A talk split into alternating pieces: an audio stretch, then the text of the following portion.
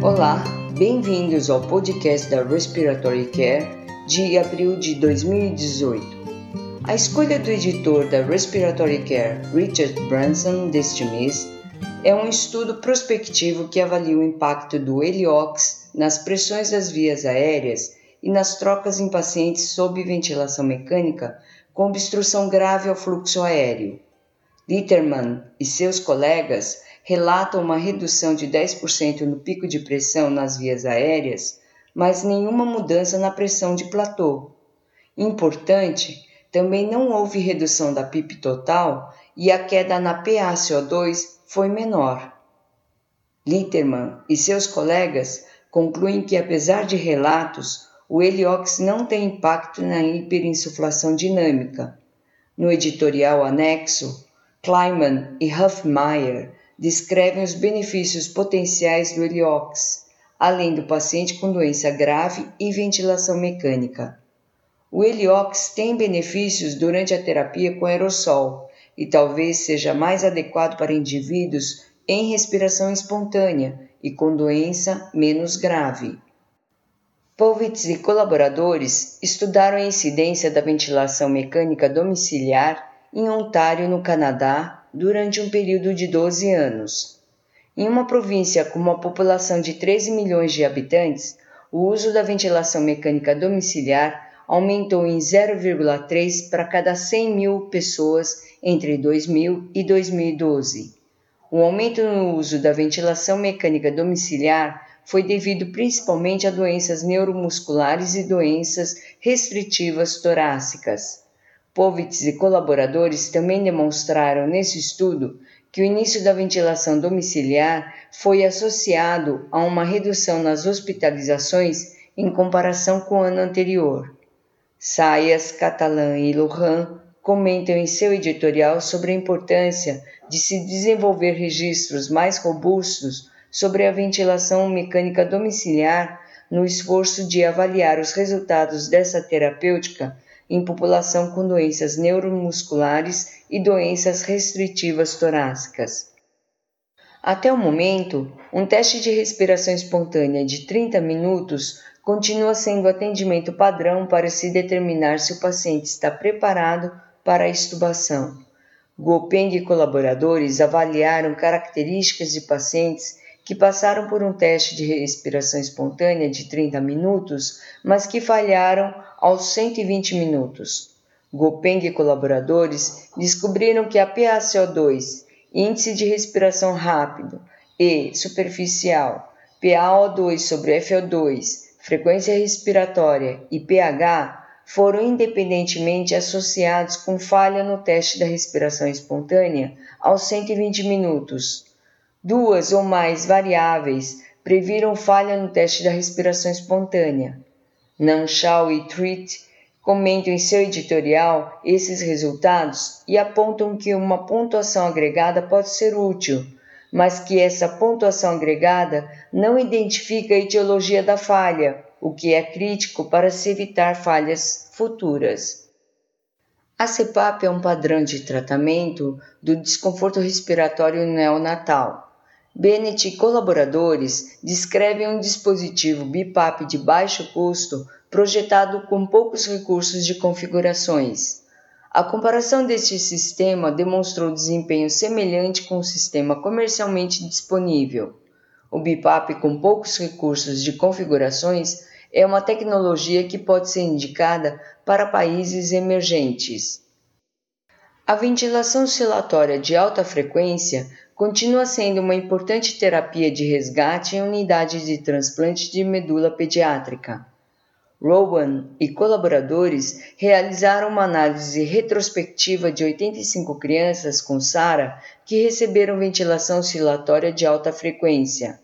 Rowan e colaboradores descobriram que o uso precoce da ventilação oscilatória de alta frequência é associada com melhor sobrevida em comparação com a implementação tardia e tem resultados semelhantes aos indivíduos tratados apenas com ventilação mecânica controlada. O tamanho da amostra foi pequeno para conclusões definitivas, mas a ventilação oscilatória de alta frequência precoce e a ventilação mecânica controlada tiveram maior sobrevida em comparação com a ventilação oscilatória de alta frequência tardia. De Giulio e colaboradores avaliaram o uso de uma máscara facial de oxigênio aberta para a oxigênio-terapia. O design da máscara aberta teoricamente permitiu o uso de fluxos menores sem preocupação com a reinalação de CO2. Usando um controle histórico, De Giulio e colaboradores notaram uma diminuição no volume de oxigênio usado e nenhuma mudança relatada em eventos adversos. O uso de um ventilador portátil durante o transporte reduz as variações no suporte ventilatório em comparação com a ventilação manual que é normalmente usada. Walton e colaboradores encontraram que o uso desse ventilador portátil foi subótimo durante o transporte de pacientes pediátricos entre prédios. Eles desenvolveram um treinamento para educar os terapeutas respiratórios no uso de um ventilador portátil de transporte. Walton e colaboradores descobriram que o treinamento aumenta o conhecimento e as habilidades associadas ao uso do ventilador mecânico durante o transporte. Eles também identificam a necessidade de reeducação em intervalos definidos para manter as habilidades adquiridas. Hu e colegas avaliaram quatro métodos de fixação de tubos endotraqueais usando fita de tecido sarja. Os tubos foram testados com uma fixação com um, dois, três e quatro nós e se a fixação escorregava com a fita de tecido sarja molhada ou seca. Hu e colaboradores relataram que o nó duplo foi o único nó que impediu o deslizamento. Os autores sugerem que o uso do nó duplo pode reduzir a estubação acidental. Lacerda e colaboradores descreveram um método de tomografia computadorizada com multidetectores para monitorar a disfunção pulmonar em indivíduos com fibrose cística. Os resultados da tomografia computadorizada com multidetectores foram pareados com testes de função pulmonar na fibrose cística e em indivíduos normais. Os indivíduos com fibrose cística apresentaram maiores regiões não aeradas e com falta de aeração comparados aos controles esses achados foram correlacionados com a função pulmonar. Os autores sugerem que a tomografia computadorizada com multidetectores pode ser usada para avaliar mudanças estruturais e funcionais na progressão da doença. A sedação durante a ventilação mecânica representa um desafio para a equipe da UTI. Tanto a sedação excessiva quanto a sedação insuficiente trazem consequências. Meiser e colaboradores descrevem um sistema de anestesia inalatório durante a terapia rotacional lateral e ventilação mecânica. Comparado ao propofol e midazolam, o isoflurano permitiu respiração espontânea continuada e reduziu a necessidade de opioides. O sistema usa tecnologia para retornar o isoflurano de maneira similar a um trocador de calor e umidade que retorna parte da umidade à inspiração. Monitorar a função respiratória durante a sedação é uma chave de segurança do paciente. Nichols e colaboradores descrevem o uso de um monitor de volume minuto por meio de sensor de parede torácica da bioimpedância. Durante a anestesia intravenosa, os pacientes foram divididos em controle ou grupo monitorado com bioimpedância. Comparando-se o volume minuto entre linha de base e pós, o grupo monitorização por bioimpedância passou menor tempo com volume minuto reduzido e com menor número de apneias. Nichols e colaboradores sugerem que monitorar o volume minuto por meio da bioimpedância pode ser uma ferramenta útil para identificar sinais precoces de depressão respiratória e manter ventilação adequada para minimizar o risco de complicações no paciente sob sedação. O capacete é uma interface não invasiva exclusiva para ventilação não invasiva. Moiordomo, Colunga e colaboradores comparam o capacete à pronguinasal para administrar CPAP em pacientes pediátricos com bronquiolite. Em um ensaio clínico cruzado com duração de 60 minutos, os dispositivos capacete e pronguinasal tiveram desempenho semelhante na necessidade de ventilação invasiva ou em parâmetros fisiológicos medidos. Estes dados sugerem que o capacete é equivalente à pronguinasal neste pequeno grupo de pacientes pediátricos.